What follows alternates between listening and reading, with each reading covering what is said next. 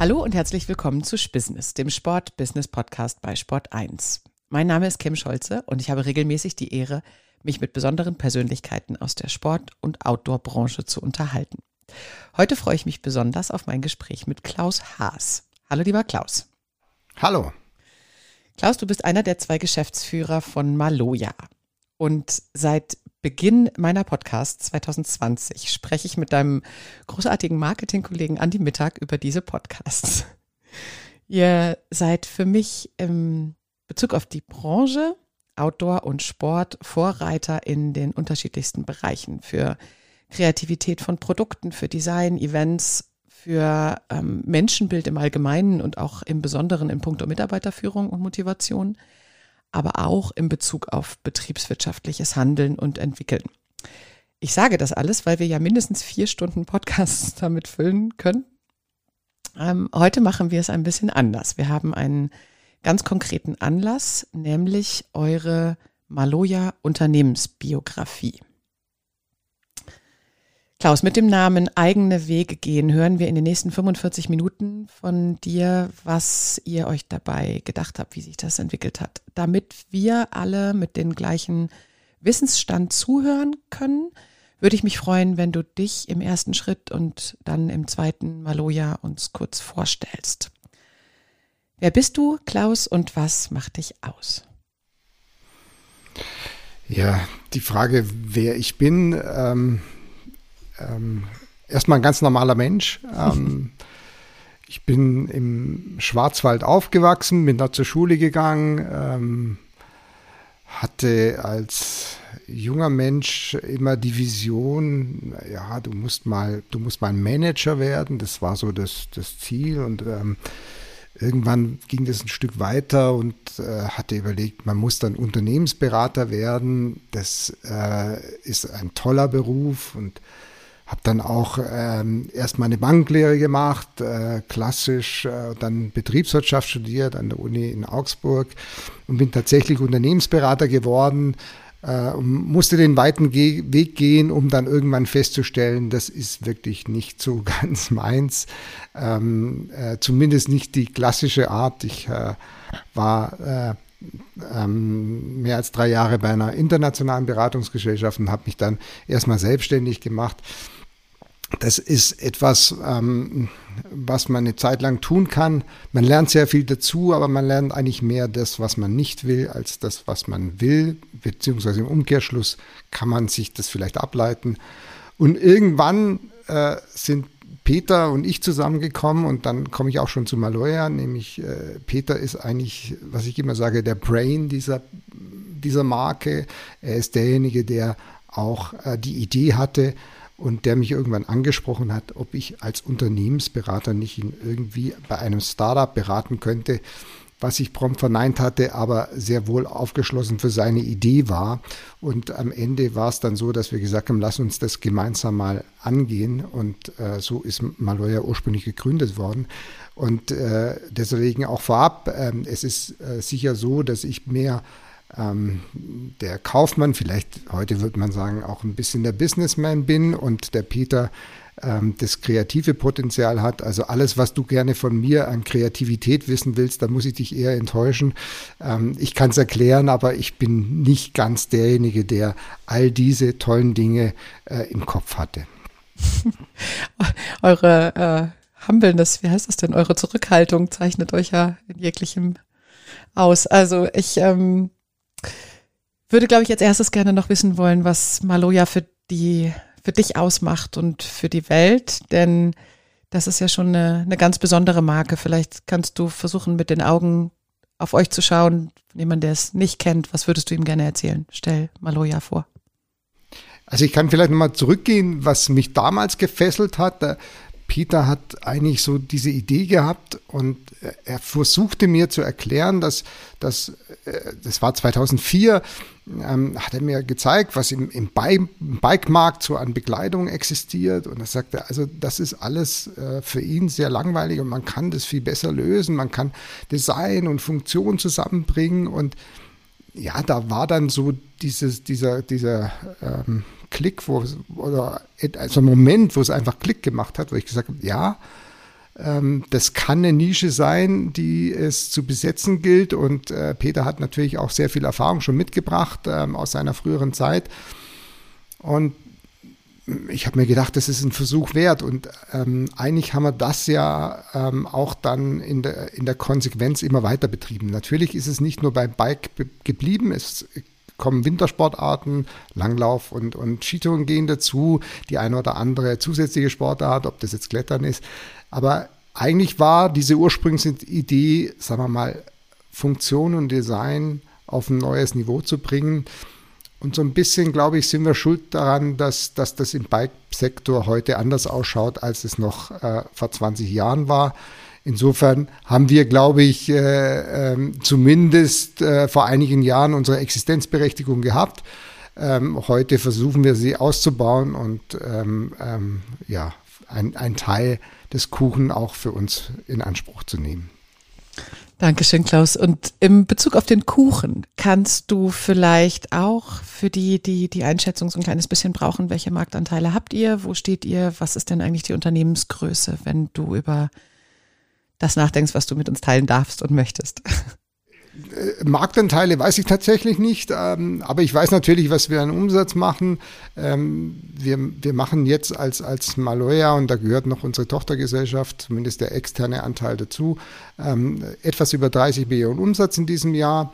Haben logischerweise bei Null gestartet äh, und sind jetzt im 18. 18. Jahr, das wir im Januar vervollständigen. Wir werden also im Januar volljährig ähm, und ähm, haben in dieser Zeit, sagen wir mal, es auf diesen Umsatz gebracht, was, glaube ich, ähm, ähm eine schöne Größe ist. Wir sind zurzeit 50 Mitarbeiter bei uns im Head Office ähm, und haben darüber hinaus noch 270 Mitarbeiter in der Produktion. Das ähm, wäre dann der nächste spannende Punkt, was die Produktion betrifft. Die würde ich aber jetzt mal einmal zurückstellen. Da kommen wir dann gleich auch für die Buchinhalte drauf. Vielleicht kannst du noch ganz kurz was zur Einordnung sagen, wenn du die Zahlen teilen magst, zu ähm, Händleranzahl, Kollektionsgrößen. Gibt es da was, dass du so ein bisschen die Größenordnung einordnest? Also vielleicht mal so, so einteilen, wir sind tatsächlich weltweit unterwegs. Ähm, ähm, das ist natürlich in erster Linie Europa, da haben wir auch die größten Marktanteile logischerweise. Aber wir haben jetzt nach einigen ähm, Jahren, die durchaus auch mitunter ein bisschen anstrengender war, in, in Amerika und in Kanada sehr gut Fuß gefasst. Ähm, wir haben in Asien ein, ein ja, zumindest ein Land, was für uns schon ganz gut funktioniert, das ist Korea. Allerdings muss man dazu sagen, dass der asiatische Markt natürlich aufgrund der Schnittthematik sehr, sehr schwierig ist für eine kleine Marke wie uns, weil wir keine asiatischen Schnitte machen, äh, sondern lediglich die europäischen dorthin exportieren und äh, natürlich ähm, die Anforderungen etwas anders sind. Wir haben weltweit circa 900 Händler, die wir beliefern und die Kollektionsgröße zweimal im Jahr. Wir haben ungefähr zwischen 300 und 350 Bekleidungsteile. Ähm, da kommen immer noch die Farben dazu und die Größen. Insofern ist schon ein bisschen was zu tun. yep. Die Gründung 2004 und dazwischen, wenn du jetzt sagst 2021, wäre auch schon ohne Corona einiges los gewesen in der Unternehmensentwicklung und das, was ihr gemacht habt. Möchtest du vielleicht die wichtigsten Meilensteine mit uns teilen, die du erlebt hast oder die ihr auch zum Teil selber gesetzt hast? Ein paar hast du jetzt eben schon angedeutet mit den Segmenten, kommt von Bike. Ihr habt, glaube ich, als eine der ersten Marken ja auch das Outdoor-Bild ein bisschen revolutioniert, sowohl im Design als auch in, im Umgang mit Natur. Was waren die wichtigsten Meilensteine für dich seit 2004 der Gründung? Ich weiß nicht, ob es wichtige Meilensteine gibt, aber es, es, es gibt natürlich, äh, also so wie wir es angegangen sind, es gab mal so nach zehn Jahren so einen Zeitpunkt, da hat man mich gefragt, würdest du es nochmal machen? Da habe ich gesagt, nein, ich würde es nicht nochmal machen. Ähm, einfach weil ich nicht glaube, dass man so weit kommen kann ähm, und weil die Chance nicht so besonders groß ist und ähm, ich aus heutiger Sicht natürlich sage, wir, manches sind wir tatsächlich ein bisschen naiv angegangen. Ähm, ähm, das, da muss man wirklich dazulernen. Ähm, zum Glück hat uns der Markt die Chance gegeben, dazu zu lernen und jedes Jahr ein bisschen besser werden. Magst du davon ähm, konkret ja, was teilen? Wie haben wir, wie haben wir gestartet? Wir haben, wir, das, das kommt auch im Buch ein bisschen zum Ausdruck. Wir, wir haben natürlich mit einem sehr kleinen Budget gestartet. Im ersten Jahr haben wir tatsächlich nur 150.000 Euro zur Verfügung gehabt. Damit mussten wir eine Messe machen, damit mussten wir ein, eine komplette Kollektion erstellen, ähm, ähm, ähm, zwei Leute bezahlen. Also es war eigentlich fast nicht möglich, mit diesem Budget zu arbeiten. Aber das hat schon so ein bisschen was von, von, von Garagencharakter. Ähm, und äh, das ist ja im Nachhinein immer etwas sehr Besonderes. Was man allerdings damit lernt, und das ist etwas, was äh, eigentlich geblieben ist. Ähm, wir haben sehr schnell gelernt, dass, ähm, äh, dass man mit sehr begrenzten Ressourcen äh, deutlich kreativer sein muss. Und äh, im zweiten Schritt gelernt, dass man Kreativität nicht kaufen kann. Und ähm, das ist etwas, was wir, glaube ich, heute immer noch sehr gut beherrschen, dass wir, ähm, selbst wenn wir etwas mehr Mittel haben, ähm, versuchen, ähm, unsere Kreativität in erster Linie auszuleben. Und, und die haben wir, glaube ich, in vielen Bereichen ähm, äh, sehr gut ausgeprägt, ohne dass man äh, zu viel Geld in die Hand nehmen muss. Und das ist, glaube ich, ein bisschen so ein ein Teil des Zaubers, wenn man mit, mit einfachen und begrenzten Mitteln versuchen muss, etwas aufzubauen. Äh, es birgt natürlich wahnsinnig viele Risiken. Ähm, ich glaube, wir kommen sicher noch auf den einen oder anderen Punkt, aber es war auch bei uns natürlich so, ähm, dass wir am Anfang extrem gehypt wurden, die ersten Jahre sehr, sehr gut funktioniert hat. Es hat uns natürlich getragen. Ähm, wir hatten allerdings noch nicht die Ressourcen, um, um auch qualitativ auf einem Level zu spielen, auf dem man uns eigentlich sehr schnell gehoben hat.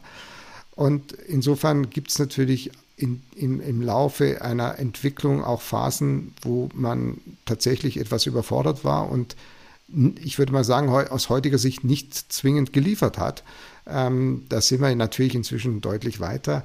Aber das sind natürlich alles so, so kleine Geschichten, die auch ähm, ähm, wir versucht haben, ein bisschen in diesem Buch zu verankern. Ich tue mich heute leichter natürlich darüber zu sprechen, weil wir das in einem zweijährigen ähm, Projekt jetzt alles versucht haben zu Papier zu bringen. Und, und vieles davon ähm, ähm, habe ich natürlich im Kopf und von daher könnten wir sicher noch lange darüber sprechen.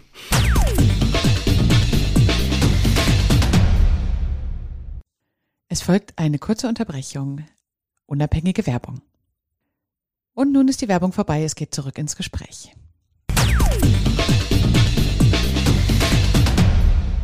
Ja, viele Meilensteine in alle Richtungen. Ne? Also deswegen, wir sind direkt schon im Buchthema drin und mit dem Titel Eigene Wege gehen durfte ich das ein oder andere schon mal anlesen als Leseprobe und ich habe festgestellt, ich äh, lese das, also ich lese sowieso natürlich gerne Unternehmensbiografien, aber muss jetzt auch zugeben, außer der ganz großen. Die viele kennen, habe ich jetzt noch nicht besonders viele gelesen, erst recht nicht aus unserer Outdoor- und Sportwelt. Und deswegen glaube ich, zu Recht sagen zu dürfen, dass das ein ähm, nicht nur Design und visuell schön aufgemachtes Buch ist, sondern auch von der Art und Struktur. Vielleicht kannst du uns abholen. Du hast gesagt, der Autor ist ein besonderer, die Kapitelgeschichten sind ein besonderes. Ich unterbreche dich jetzt einfach mal nicht mit Fragen, weil du kannst äh, tatsächlich von vorne anfangen. Wie kamt ihr denn überhaupt darauf und was ist passiert? Ja, die Idee, die, die ist natürlich schon ein bisschen früher entstanden, vielleicht mal ähm, etwas zu Papier zu bringen, was so, naja, ähm, der Autor hat es mal beschrieben mit dem Zauber der ersten Jahre die sicher etwas sind, was, was sich lohnt, mal dokumentiert zu werden. Und ähm, wir hatten in den letzten Jahren immer sehr viele Betriebsführungen und da haben wir auch immer in der Betriebsführung angefangen zu erzählen. Wir haben festgestellt, die Leute hören uns sehr lange zu und wir, wir die Betriebsführungen sind immer länger geworden und ähm, ähm, eigentlich ist irgendwann mal ähm, ein Gespräch entstanden. Der Autor ist tatsächlich ähm, ähm ein, ähm, ein Freund, den ich schon länger kenne. Äh, und wir haben aber nie darüber gesprochen. Und irgendwann ist so an einem Abend haben wir mal philosophiert, ob wir vielleicht tatsächlich auch mal ein eigenes Buchprojekt machen können. Er selber ähm, ist ein, ähm, eher ein Romanautor, also nicht der klassische Buchautor für eine Unternehmensbiografie, ähm, was aber sehr, sehr spannend war in dem Moment. Ähm, was wir nicht wollten, war eine eine Biografie zu schreiben, die, ja, es gibt sehr viele, die so klassischerweise als Success Story aufgebaut werden. Man macht einen Schritt nach dem anderen und am Ende ist man erfolgreich. Ähm, und äh, vieles von dem, was eigentlich ähm, so eine äh, Gründungsphase und auch später die Weiterentwicklungsphase ausmacht, kommt dann gar nicht zur Sprache. Und ähm, der Alexander, der das Buch geschrieben hat, ähm, hat uns tatsächlich gezwungen, da mussten wir auch erstmal ähm, ähm, drüber nachdenken, Peter und ich, hat uns tatsächlich gezwungen, ähm, sehr wohl die unangenehmen Geschichten auch ähm, ähm, aufzutischen und äh, darüber zu erzählen. Und wenn man das heute so liest, dann stellt man fest, das sind natürlich die Sachen, die viele andere auch interessieren und die aber auch vielleicht ein bisschen unsere heutige Stärke ausmachen. Insofern sind sie wichtig und sind relevant. Und so ist es am Ende entstanden, dass wir keine ähm, historische Abhandlung haben, sondern das Ganze in 17 Short Stories gepackt haben, die für sich alle separat gelesen werden können und für sich auch, glaube ich, spannend sind. Und äh, was mir sehr wichtig war, was, was natürlich mit dem Autor leicht umsetzbar war. Als Romanschreiber ist man gefordert, ähm, eigentlich die Geschichte so zu erzählen, dass man unbedingt die nächste Seite lesen mag. Und ich glaube, das ist auch hier sehr gut gelungen und darauf sind wir ein bisschen stolz. Ja, ich, wie gesagt, ich mag dich gar nicht unterbrechen. Das, was mir aufgefallen ist, ist ähm, eine ganz andere, also es ist eine so aktive Schreibweise, wie du sagst, das, das weiß man ja ganz oft nicht zuzuordnen, aber als du es dann gesagt hast, dass der Alexander ein Romanautor ist, hat sich mir das natürlich auch erklärt und vielleicht die, sagen wir mal andersrum, nicht die 17, die 17 losgekoppelten Kapitel als erstes zur Vorstellung, sondern was mir, ähm, was mich direkt reingezogen und interessiert hat, war, dass es ja fünf oder zumindest mal fünf offensichtliche Fragestellungen gegeben hat. Davon würde ich jetzt gerne die ein oder andere schon mal vorwegnehmen, ohne dass man deswegen das Buch nicht lesen muss, sondern ähm, das sind ja genau die Dinge, die einen beschäftigen, wenn man den Markt so ein bisschen kennt oder sich auch Inspirationen in Unternehmensführung suchen möchte. Da seid ihr, wie ich am Anfang schon gesagt habe, eine große Inspirationsquelle.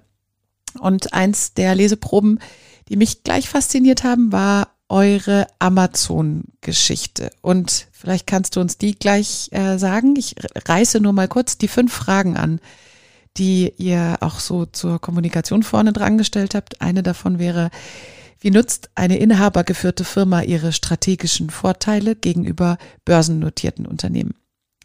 Oder aber, da waren wir eben auch schon kurz, was bedeutet das denn, dass ihr vor sieben Jahren einen Produktionsstandort in Europa aufgebaut habt? Was heißt das für das Handeln heute. Dann haben wir das Thema Greenwashing. Dann haben wir die äh, Containerschiff-Problematik der, der letzten Monate, die sich jetzt wahrscheinlich nochmal verschärfen wird. Und dann haben wir aber auch den Bestandteil Mitarbeiterführung, gemeinsame Zeit, Sozialarbeit zusammen und die Events, die ihr macht. Also ich weiß ja nur ein paar, aber da seid ihr ähm, mit dem Fahrrad, glaube ich, zu den verschiedenen Messen gefahren und nicht 20 Kilometer, sondern gleich ein paar hundert. Deswegen es ist mir nicht so einfach, mich zu fokussieren. Ich möchte gerne alles wissen, aber bleiben wir vielleicht bei einem der äh, Beispiele, die im Buch angerissen sind. Wenn du magst, erzähl uns ein bisschen von dem Amazon äh, Lernweg oder der Lernkurve, die ihr machen musstet. Ja, das ist in der Tat eines der Kapitel, die, die wir vielleicht gerne ausgelassen hätten in unserer Unternehmensgeschichte. Ähm, Amazon ist heute ein wahnsinnig mächtiger Konzern und ich glaube, es gibt niemanden in der Branche, der sich dessen nicht bewusst ist. Ähm, der versucht, sehr viele Abhängigkeiten zu schaffen und äh, damit auch sehr viel Ungutes anrichtet. Ähm, wir haben tatsächlich äh, einige Jahre mit Amazon zusammengearbeitet. Es war am Anfang in unseren ja, Gründerjahren. Ähm, Gab es da mal jemand, äh, der dort im Vertrieb gearbeitet hat, der ein sehr nettes, sympathisches Gespräch mit uns hatte auf der Messe und uns erklärt hat, dass sie eigentlich auch versuchen, ein sehr faires Geschäft zu machen. Das hat auch viele Jahre funktioniert und irgendwann ist das mit Amazon gekippt, indem sie versucht haben, immer, sagen wir mal, die, ja, die Mitte etwas zu ihren Gunsten zu verschieben. Und ähm, ähm, ähm, irgendwann war klar, das wird jetzt hier keine Win-Win-Situation mehr, sondern das wird immer eine Win-Lose-Situation. Und Amazon hat für sich definiert, dass sie nicht die Loser sein wollen, sondern die Winner.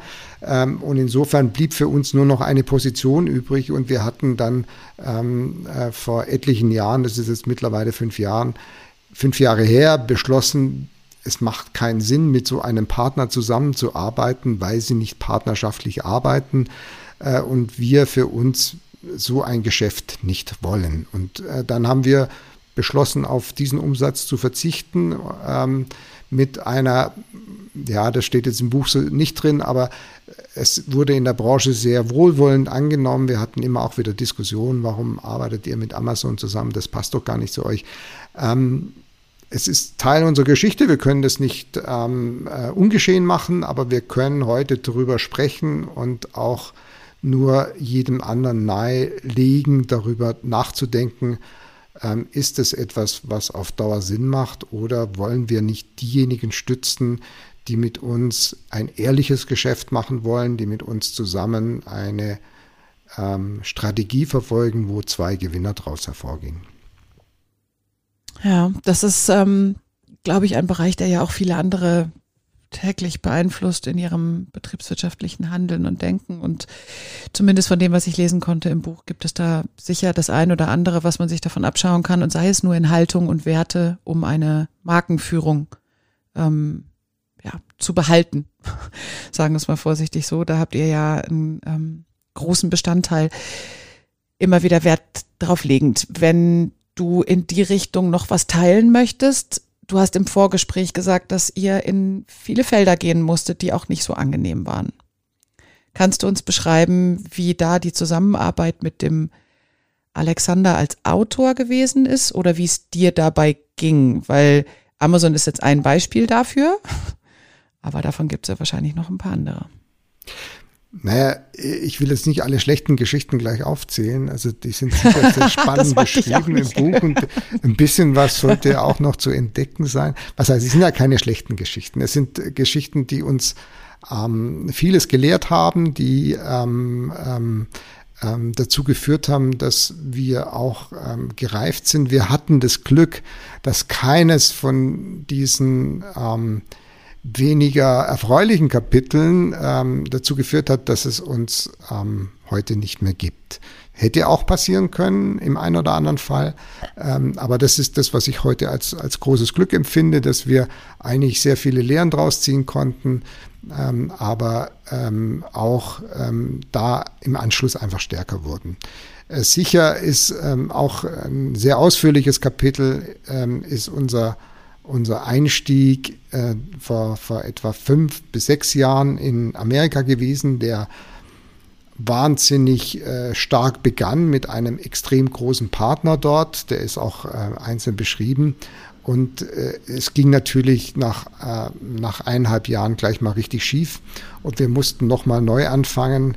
Ähm, auch das war eine sehr äh, lehrreiche Erfahrung, nachdem wir schon einige Strukturen aufgebaut haben. Ähm, wir hätten es eigentlich besser wissen können, besser wissen müssen, aber hinterher ist immer, immer schlauer. Und ja, das haben wir als Lernkurve mitgenommen, ähm, aber viele andere Themen kommen da noch raus. Man macht natürlich im Laufe von, von 18 Jahren ähm, durchaus viele Erfahrungen, äh, die die auch manchmal ganz amüsant sind im Nachgang, die aber im Einzelfall nicht immer ganz so lustig waren, weil es tatsächlich manchmal fast um die Existenz ging. Ähm, wenn das dann das eigene Unternehmen ist, das eigene Kapital, was man ähm, in der Zeit aufgebaut hat, dann hat man schon die ein oder andere schlaflose Nacht, aber mhm. ähm, ich würde keinen Tag trotzdem missen wollen. Der eine Bestandteil, der auch mit angerissen wird. Der ist ja auch zeit, äh, zeitpolitisch, zeitwirtschaftlich gerade extrem relevant, nämlich unter der Fragestellung, warum wird der Produktionsstandort Europa für hochwertige Textilien immer attraktiver? Hol uns doch mal ein bisschen ins Thema, was euch da beschäftigt, was ist vor sieben Jahren passiert, wo steht ihr gerade? Also das gab eine Chance vor sieben Jahren, so eine Produktion aufzubauen. Einfach weil wir aus einem bestehenden Produktionsbetrieb ähm, ähm, einen Teil übernehmen konnten. Das hat sich natürlich ergeben, weil der Geschäftsführer des früheren Produktionsbetriebs ähm, gekündigt wurde und mit ihm eine kleine Mannschaft kam und wir uns zusammengeschlossen haben, dort ein Unternehmen zu gründen. Ähm, das ist eigentlich sehr schwierig, heute sowas auf der grünen Wiese aufzubauen. Deswegen war es ein Segen, dass wir einen Teilbestand eines bestehenden Betriebes ähm, übernehmen konnten und dann doch sehr schnell ähm, ähm, äh, eine, eine relativ gute Größe. Wir sind innerhalb von drei Jahren auf 200 Mitarbeiter gegangen eine relativ gute Größe aufbauen konnten mit, mit sehr viel Erfahrung.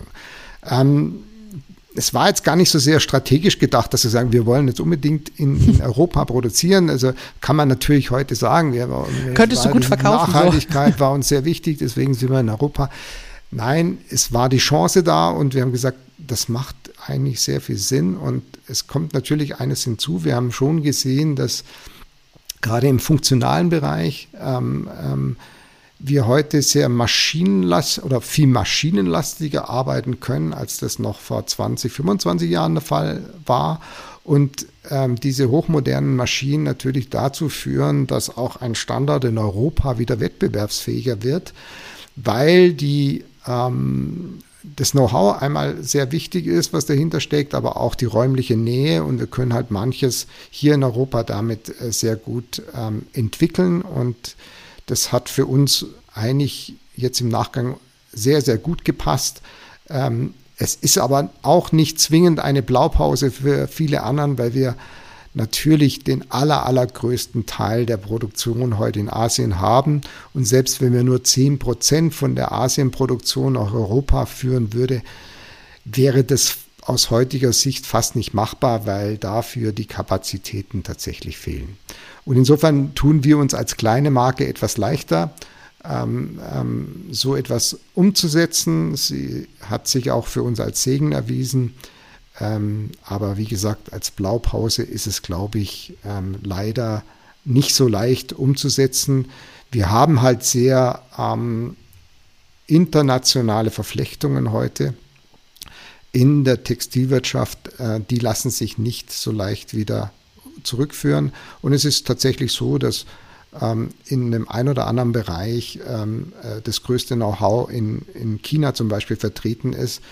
Ähm, auch wir lassen noch Teile in China produzieren, eben aus diesem Grund, weil wir auch dort sehen, dass sich eine, einiges entwickelt hat. Auch wenn wir heute natürlich China weniger jetzt von, vom technischen Know-how als vielmehr vom, aus der politischen Sicht ähm, ähm, etwas kritischer sehen, als das noch vor zehn Jahren der Fall war. Ich habe ähm, mit dir zusammen beim Sporthandelskongress war das, glaube ich, am Dienstag teilgenommen. Und du hast gesagt, alleine nur die Zeitverschiebungen, die sich ergeben aufgrund der Nachwirkungen von Corona und der Bestandteile, die sich ergeben werden im Sinne von Supply Chain Problemen, führt jetzt ja, also wir machen eine kurze Schleife, einen kurzen Ausflug in einen anderen Bereich und der führt aber wieder zu einer Frage zurück. Also bitte äh, denke nicht, ich schweife zu sehr ab. Und zwar hast du beim Handelskongress gesagt, dass ihr euch überlegt habt, ihr müsst eigentlich alles nach vorne ziehen. Im Januar diesen Jahres, sprich 21, habt ihr gesagt, wir müssen früher werden mit allem. Und wenn ich dich richtig verstanden habe, bestellt ihr im November bereits die Rohwaren, was ihr normalerweise sechs bis vier bis sechs Wochen später gemacht hättet. Sprich, ihr habt andere Entscheidungswege als größere Unternehmen und ihr habt auch ähm, ja, relativ schnell agieren können mit den Produzenten, mit denen ihr arbeitet. Sehe ich das richtig? Also tatsächlich ist es so, dass, dass wir da nicht ganz alleine sind, sondern dass, ähm, glaube ich, viele in der Branche derzeit, ähm, die ähm, versuchen, ihre, ihre Ordern äh, frühzeitiger einzuholen, beziehungsweise die Produktion frühzeitiger auf den Weg zu bekommen. Wir haben im Moment die Situation, dass ähm, ähm, die ganzen äh, Lieferketten in Stocken geraten sind und zwar nicht nur an einer Stelle, sondern an vielen Stellen und die Summe der Lieferketten dann eine Verzögerung bei der Auslieferung geben, die nicht mehr akzeptabel ist. Und ähm, es ist eine Maßnahme von uns, dass wir versuchen, ähm, gerade Stoffe viel früher zu blocken beziehungsweise früher zu bestellen. Wir gehen da auch bewusst ins Risiko, um dann eine frühere Produktion zu ermöglichen, hat einen kleinen Vorteil, sehr wohl für die Produzenten, weil sie etwas ausgeglichener über das Jahr produzieren können. Wir hoffen natürlich damit auch ähm, im nächsten Winter nicht eine ähnliche Situation zu erleben wie in diesem Winter, wo man doch äh, vier bis sechs Wochen später dran ist als normal. Äh, das hat sich jetzt einfach mit Corona ergeben. Das fängt beim, bei der einfachen äh, DHL-Lieferung an. Ähm, es ist aber in der gesamten Lieferkette so, dass alle etwas später dran sind und etwas mehr Zeit brauchen äh, und wir deswegen früher agieren müssen, um auch im nächsten Frühjahr oder im nächsten Herbst ähm, an die Händler eine Kollektion ausliefern zu können. Das ist schlicht eine Notwendigkeit, ähm, die, glaube ich, fast alle haben jetzt in der Branche, die wir auch in Europa im Übrigen haben weil tatsächlich auch viele Garne aus Asien kommen und die wiederum rechtzeitig bestellt werden müssen, damit sie als Stoff in Europa hergestellt werden können.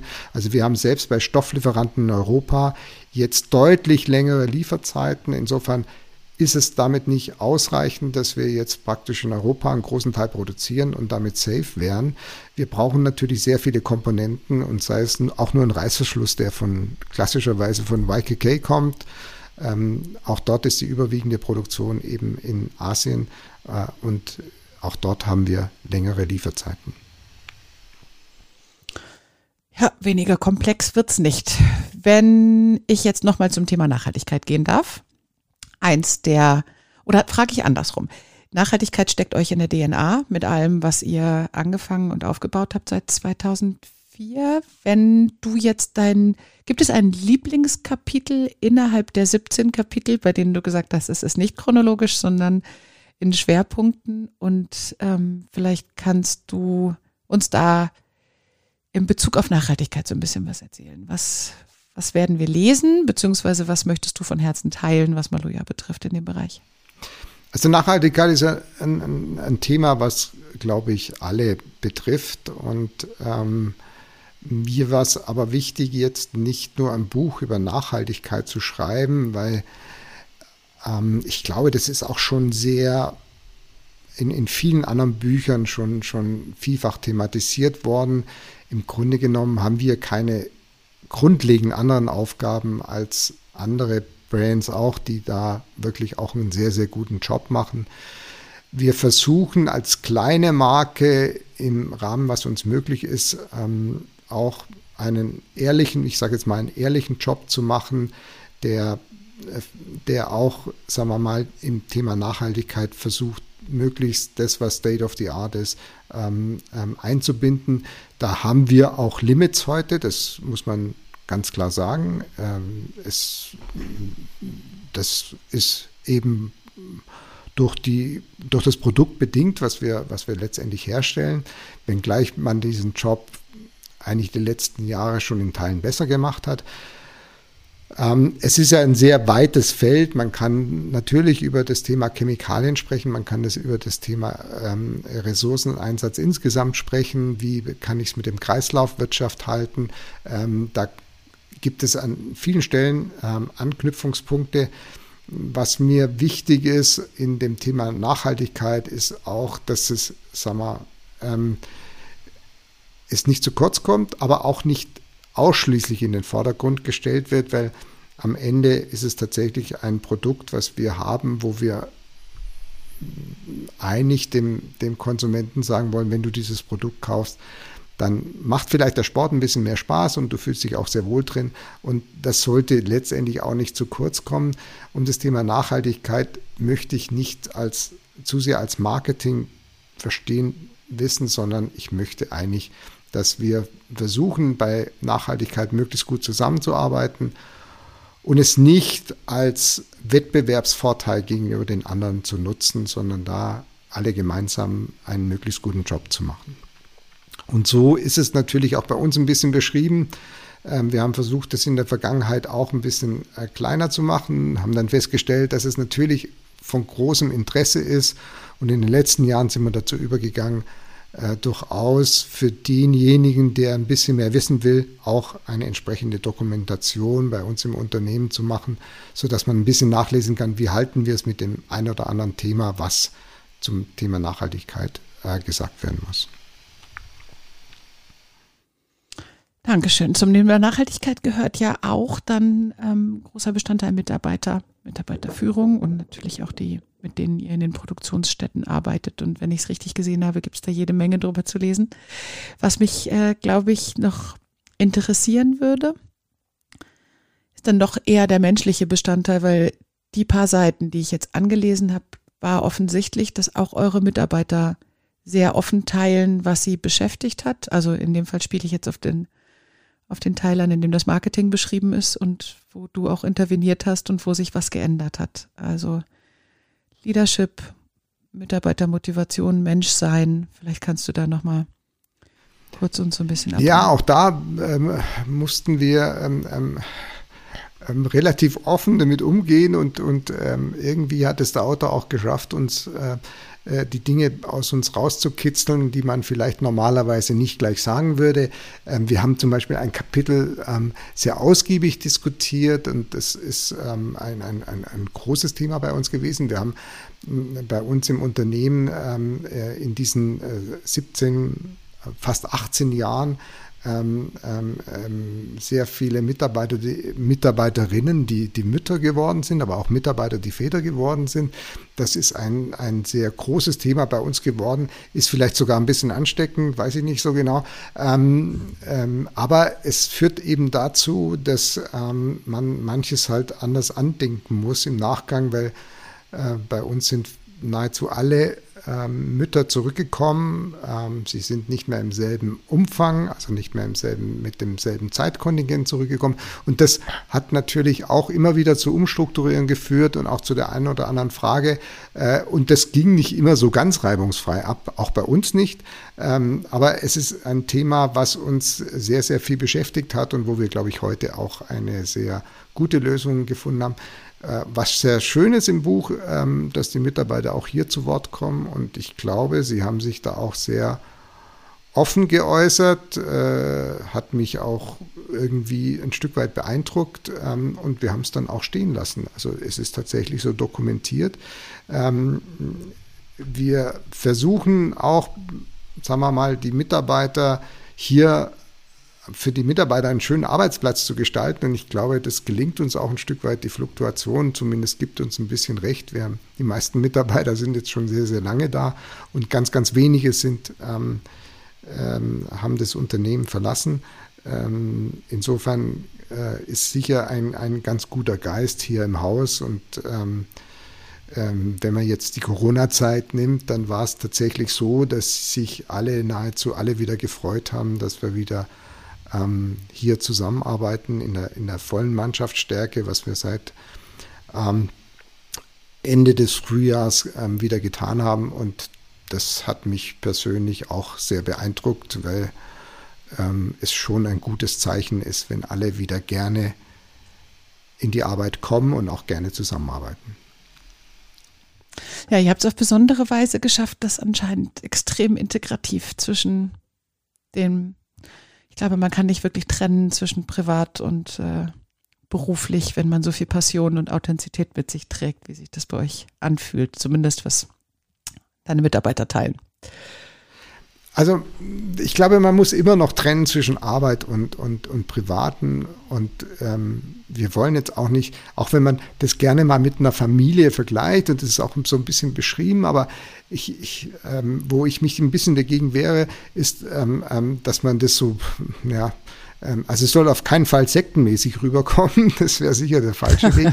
Ähm, wir versuchen, ehrlich miteinander umzugehen. Wir versuchen eine freundliche Atmosphäre zu schaffen, aber wir sind ganz normale Menschen und äh, wir haben auch so unsere kleinen äh, Themen auch, äh, wie das vielleicht auch in der Familie der Fall ist. Und, und von daher ähm, haben wir natürlich äh, nicht nur jeden Tag ähm, ein friedliches Auskommen, aber es gibt vielleicht so ein paar Punkte, die ähm, ich nicht mehr missen mag. Und da gehört sicher, das ist immer ein bisschen legendär, wir, wir haben ja alle ein ein, ein gemeinsames Mittagessen. Wir haben ein, einen, in, inzwischen sind es zwei Köche, die wechselweise kommen.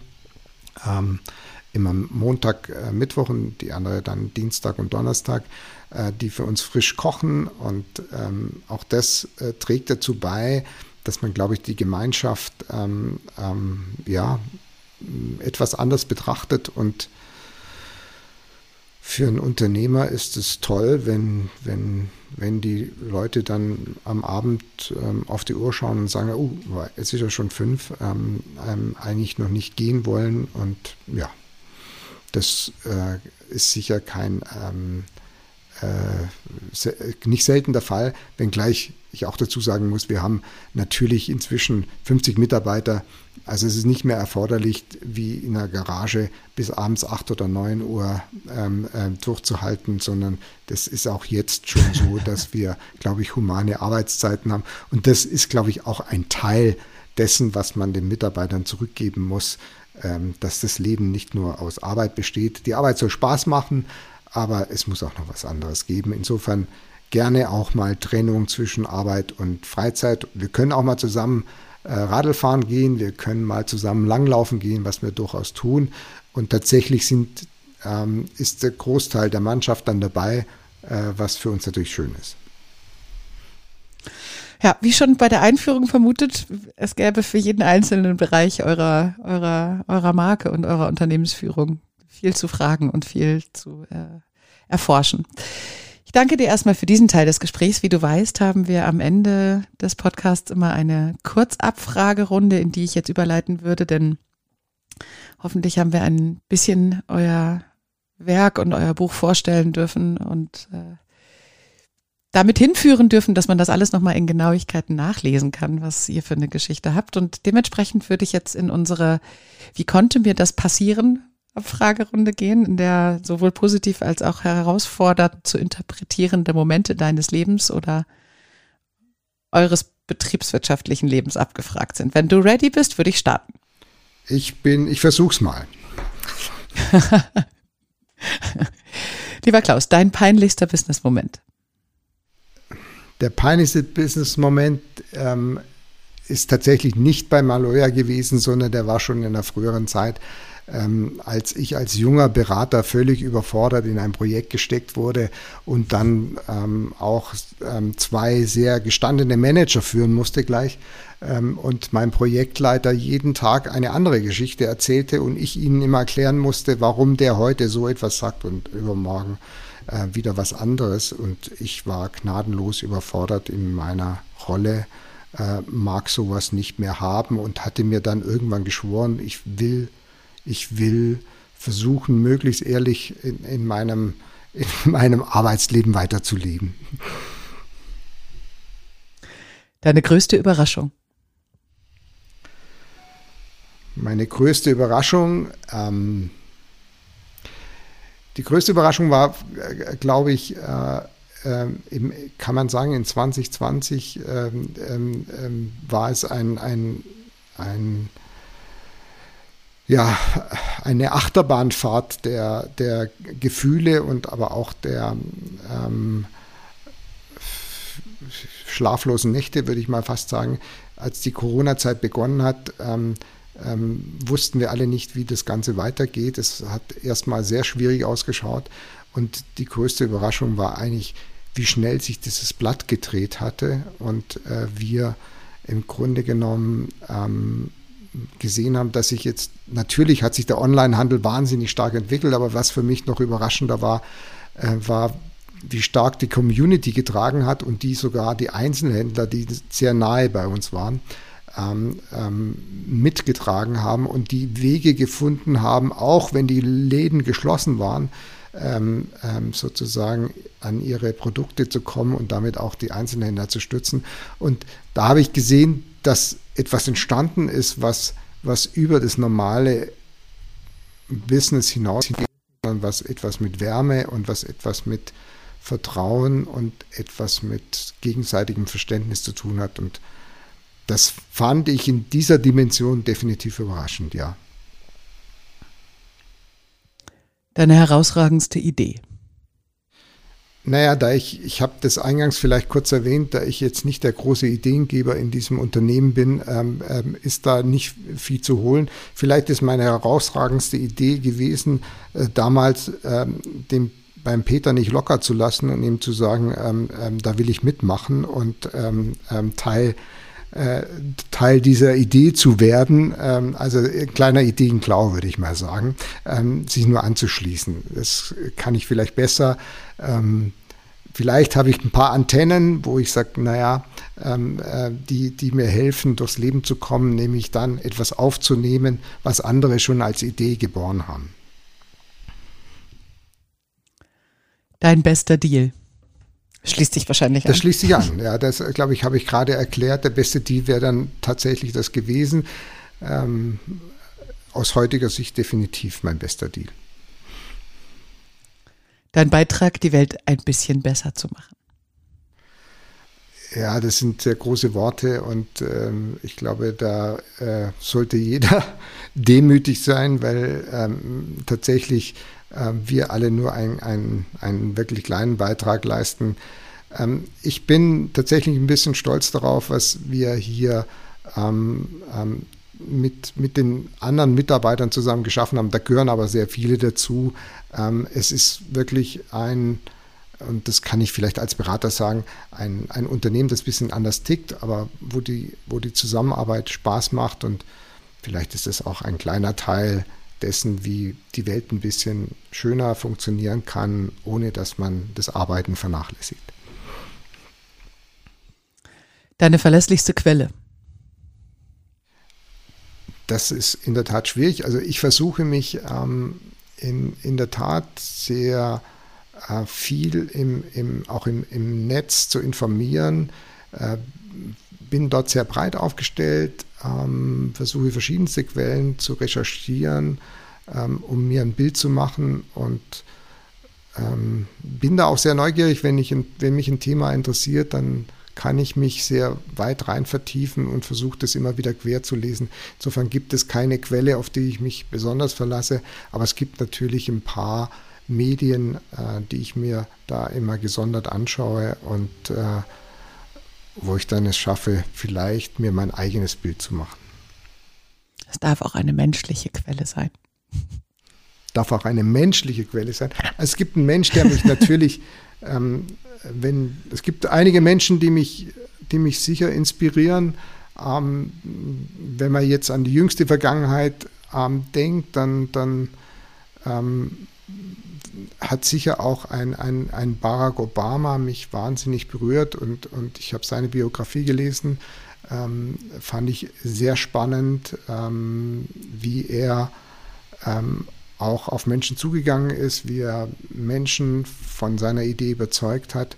Auch wenn er selber nicht in allem so erfolgreich war, hat mich es fasziniert, ähm, wie er Verantwortung übernommen hat. Und da zählt natürlich auch ähm, ähm, beim Thema Verantwortung finde ich es auch immer wieder spannend. Äh, selbst eine Angela Merkel, die, die von der ich ähm, auch sehr beeindruckt bin, nicht in allem, was sie geschaffen haben, aber sehr wohl. Ich mag Menschen, die Verantwortung übernehmen, die sich nicht scheuen, in schwierige Dis Diskussionen zu gehen und auch versuchen, lösungsorientiert da wieder rauszugehen. Und ähm, das, glaube ich, braucht diese Welt. Ähm, insofern sicher zwei Menschen, die mich inspirieren, die ich toll finde, weil sie vieles, auf vieles verzichtet haben in ihrem eigenen Leben, um für andere Verantwortung zu tragen. Möchtest du ein Buch oder einen Podcast empfehlen? Das hast du jetzt damit ja schon also ein dein, bisschen dein Podcast gesagt, aber vielleicht muss man natürlich empfehlen. Ähm, äh, tatsächlich ähm, gibt es, ähm, es gab vielleicht in der Vergangenheit das eine oder andere Buch, was ich sehr gerne gelesen habe, aber es gibt nicht dieses Buch, was mich ähm, ähm, total inspiriert. Dafür bin ich, glaube ich, ein bisschen zu breit aufgestellt. Ähm, ja, ich kann nur jedem empfehlen, sich nicht nur an eine Quelle zu halten, sondern, sondern sich möglichst viel anzuhören und ja, seine eigene, versuchen, sein eigenes Bild zu machen. Ähm, manchmal kommt sehr viel Kreatives dabei heraus und äh, man entdeckt dann natürlich auch hier und da immer mal wieder auch die Unzulänglichkeiten, auch mal bei Journalisten, die sehr wohl gegeben sind. Und das Hinterfragen ist, glaube ich, etwas, was uns allen gut tut. Und insofern bin ich wirklich breit aufgestellt. Dankeschön. Und wie kann man mit dir in Kontakt treten? Mit mir kann man ähm, ich glaube, wir sind einer der wenigen, es ist mir immer wieder aufgefallen, wir haben tatsächlich ähm, bei uns auf der Homepage ähm, unsere E-Mail-Adresse hinterlegt, ähm, ähm auf die inzwischen sehr wohl viele zugreifen. Ähm, einen kleinen Filter muss ich mittlerweile drüber setzen, weil tatsächlich sehr viele ähm, Business-Anfragen immer wieder kommen. Aber wir wollen uns auch nicht komplett verstecken. Äh, ansonsten es haben uns schon sehr viele hier besucht, hier in, in der Nähe vom Chiemsee, in Rimsding. Und ähm, auch das ist etwas, was viele sehr gerne wahrnehmen. Wir können nicht alle einladen, äh, funktioniert natürlich nicht. Aber es gibt immer wieder Menschen, die eine sehr ähm, ja, äh, inspirierende Form haben, ein E-Mail an mich zu schreiben, obwohl ich dann tatsächlich äh, genötigt bin, ähm, auch ähm, darauf zu reagieren. Ähm, also auch da mit einer entsprechenden Kreativität äh, lassen sich dann manche Türen tatsächlich öffnen und äh, äh, insgesamt ist es tatsächlich auch so, wenn wir, wenn wir hoffentlich bald mal wieder Messen haben, äh, werden auch wir vertreten sein und wir versuchen als normale Menschen dann auch ansprechbar zu sein. Vielen Dank, Klaus.